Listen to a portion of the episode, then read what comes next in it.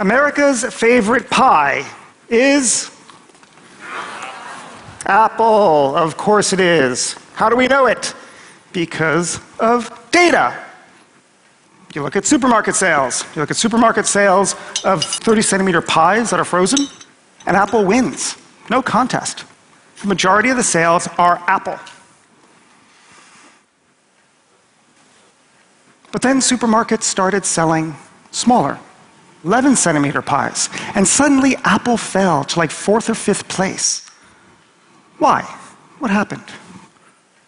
Okay, think about it. When you buy a 30 centimeter pie, the whole family has to agree, and Apple is everyone's second favorite. but when you buy an individual 11 centimeter pie, you can buy the one that you want. You can get your first choice. You have more data. You can see something that you couldn't see when you only had smaller amounts of it. Now, the point here is that more data doesn't just let us see more, more of the same thing we were looking at. More data allows us to see new. It allows us to see better. It allows us to see different. In this case, it allows us to see what America's favorite pie is, not Apple. Now, you probably all have heard the term big data. In fact, you're probably sick of hearing the term big data. It is true that there is a lot of hype around the term, and that is very unfortunate because big data is an extremely important tool by which society is going to advance. In the past, we used to look at small data and think about what it would mean to try to understand the world. And now we have a lot more of it, more than we ever could before. What we find is that when we have a large body of data, we can fundamentally do things that we couldn't do when we only had smaller amounts. Big data is important, and big data is new. And when you think about it, the only way this planet is going to deal with its global challenges to feed people, supply them with medical care, supply them with energy, electricity, and to make sure they're not burnt to a crisp because of global warming is because of the effective use of data. So, what is new about big data? What is the big deal? Well, to answer that question, let's think about what information looked like, physically looked like in the past. Okay, in 1908, on the island of Crete, archaeologists discovered a clay disk they dated it from 2000 BC, so it's 4,000 years old. Now, there's inscriptions on this disk, but we actually don't know what it means. It's a complete mystery. But the point is that this is what information used to look like 4,000 years ago. This is how society stored and transmitted information. Now, society hasn't advanced all that much. We still store information on disks, but now we can store a lot more information, more than ever before. Searching it is easier, copying it is easier, sharing it is easier, processing it is easier. And what we can do is we can reuse this information for uses that we never even imagined when we first collected the data. In this respect, the data has gone from a stock to a flow, from something that is stationary and static to something that is fluid and dynamic. There is, if you will, a liquidity to information. The disk that was discovered off of Crete, that's 4,000 years old, is heavy. It doesn't store a lot of information, and that information is unchangeable. By contrast, all of the files that Edward Snowden took from the National Security Agency in the United States fits on a memory stick the size of a fingernail, and it can be shared at the speed of light. More data. More. Now, one reason why we have so much data in the world today is we are collecting things that we've always collected information on. But another reason why is we're taking things that have always been informational, but have never been rendered into a data format and we are putting it into data. Think, for example, the question of location. Take, for example, Martin Luther. If we wanted to know in the 1500s where Martin Luther was, we would have to follow him at all times, maybe with a feathery quill and an inkwell, and record it. But now think about what it looks like today. You know that somewhere, probably in a telecommunications carrier's database, there is a spreadsheet, or at least a database entry, that records your information of where you've been at all times. If you have a cell phone, and that cell phone has GPS, but even if it doesn't have GPS, it can record your information. In this respect, location has been datafied. Now think, for example, of the issue of posture, the way that you are all sitting right now. The way that you sit, the way that you sit, the way that you sit, it's all different, and it's a function of your leg length and your back and the contours of your back. And if I were to put sensors, maybe 100 sensors, into all of your chairs right now, I could create an index that's fairly unique to you. Sort of like a fingerprint, but it's not your finger. So, what could we do with this? Researchers in Tokyo are using it as a potential anti theft device in cars. The idea is that the carjacker sits behind the wheel, tries to stream off, but the car recognizes that a non approved driver is behind the wheel, and maybe the engine just stops unless you type in a password, in the, password into the dashboard to say, hey, I have authorization to drive. Great. What if every single car in Europe had this technology in it? What could we do then? Maybe, if we aggregated the data, maybe we could identify telltale signs that best predict that a car accident is going to take place in the next five seconds.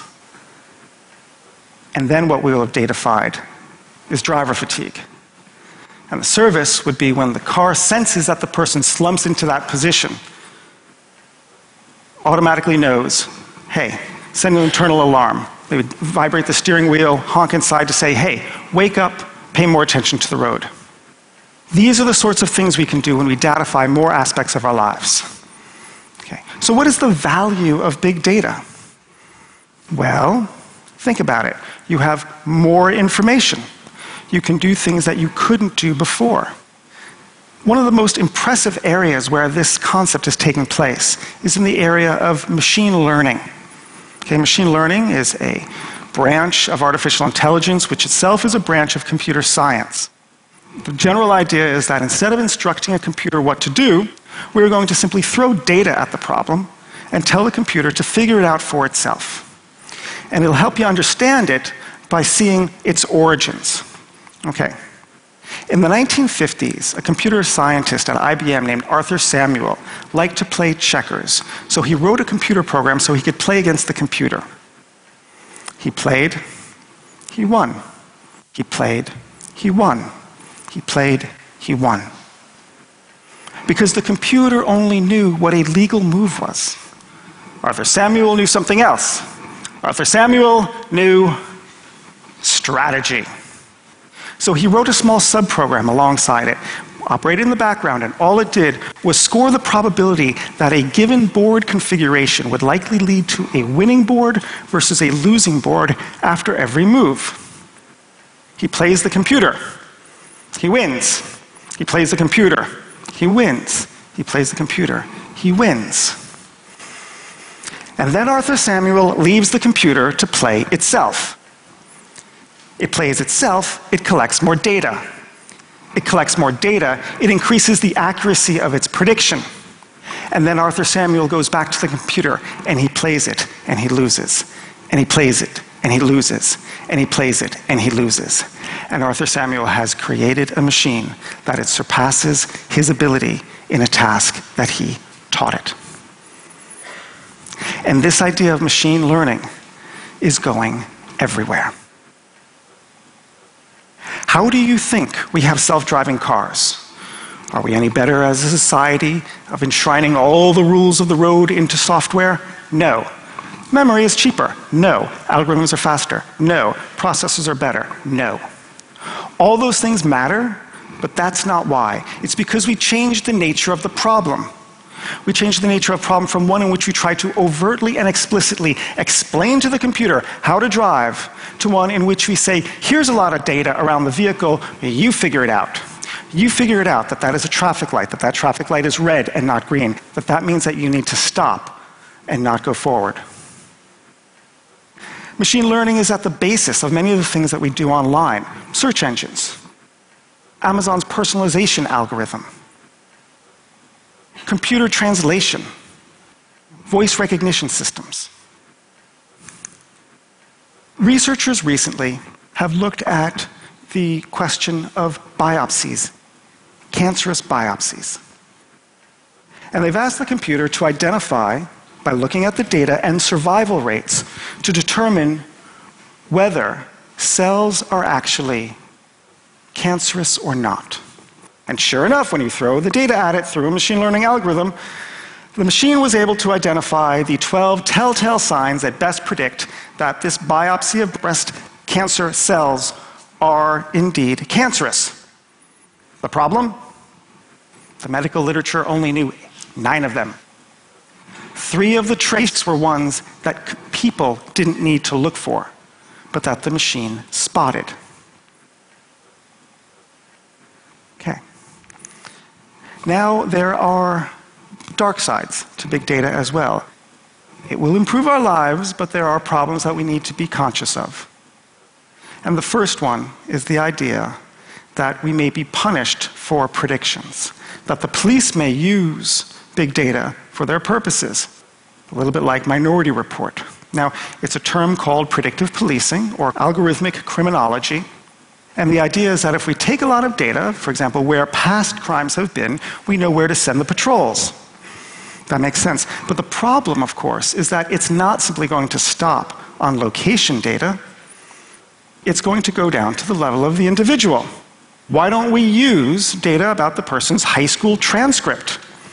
Maybe we should use the fact they're unemployed or not, their credit score, their web surfing behavior, whether they're up late at night. Their Fitbit, when it's able to identify biochemistries, will show that they have aggressive thoughts. We may have algorithms that are likely to predict what we are about to do, and we may be held accountable before we've actually acted. Privacy was the central challenge in a small data era. In the big data age, the challenge will be safeguarding free will, moral choice, human volition, human agency. There is another problem. Big data is going to steal our jobs. Big data and algorithms are going to challenge white collar professional knowledge work in the 21st century in the same way that factory automation and the assembly line challenged blue collar labor in the 20th century. Think about a lab technician who's looking through a microscope at a cancer biopsy and determining whether it's cancerous or not. The person went to university. The person buys property. He or she votes. He or she is a stakeholder in society. And that person's job, as well as an entire fleet of professionals like that person, is going to find that their jobs are radically changed or actually completely eliminated. Now, we like to think that technology creates jobs over a period of time after a, a, short, temporary period of dislocation. And that is true for the frame of reference with which we all live, the Industrial Revolution, because that's precisely what happened. But we forget something in that analysis. There are some categories of jobs that simply get eliminated and never come back. The Industrial Revolution wasn't very good if you were a horse. So we're going to need to be careful and take big data and adjust it for our needs, our very human needs. We have to be the master of this technology, not its servant. We are just at the outset of the big data era. And honestly, we are not very good at handling all the data that we can now collect. It's not just a problem for the National Security Agency. Businesses collect lots of data and they misuse it too. And we need to get better at this, and this will take time. It's a little bit like the challenge that was faced by primitive man and fire. This is a tool, but this is a tool that, unless we're careful, will burn us. Big data is going to transform how we live, how we work, and how we think. It is going to help us manage our careers and lead lives of satisfaction and hope and happiness and health. But in the past, we've often looked at information technology and our eyes have only seen the T, the technology, the hardware, because that's what was physical. We now need to recast our gaze at the I, the information, which is less apparent, but in some ways a lot more important. Humanity can finally learn from the information that it can collect. It is part of our timeless quest to understand the world and our place in it. And that's why big data is a big deal.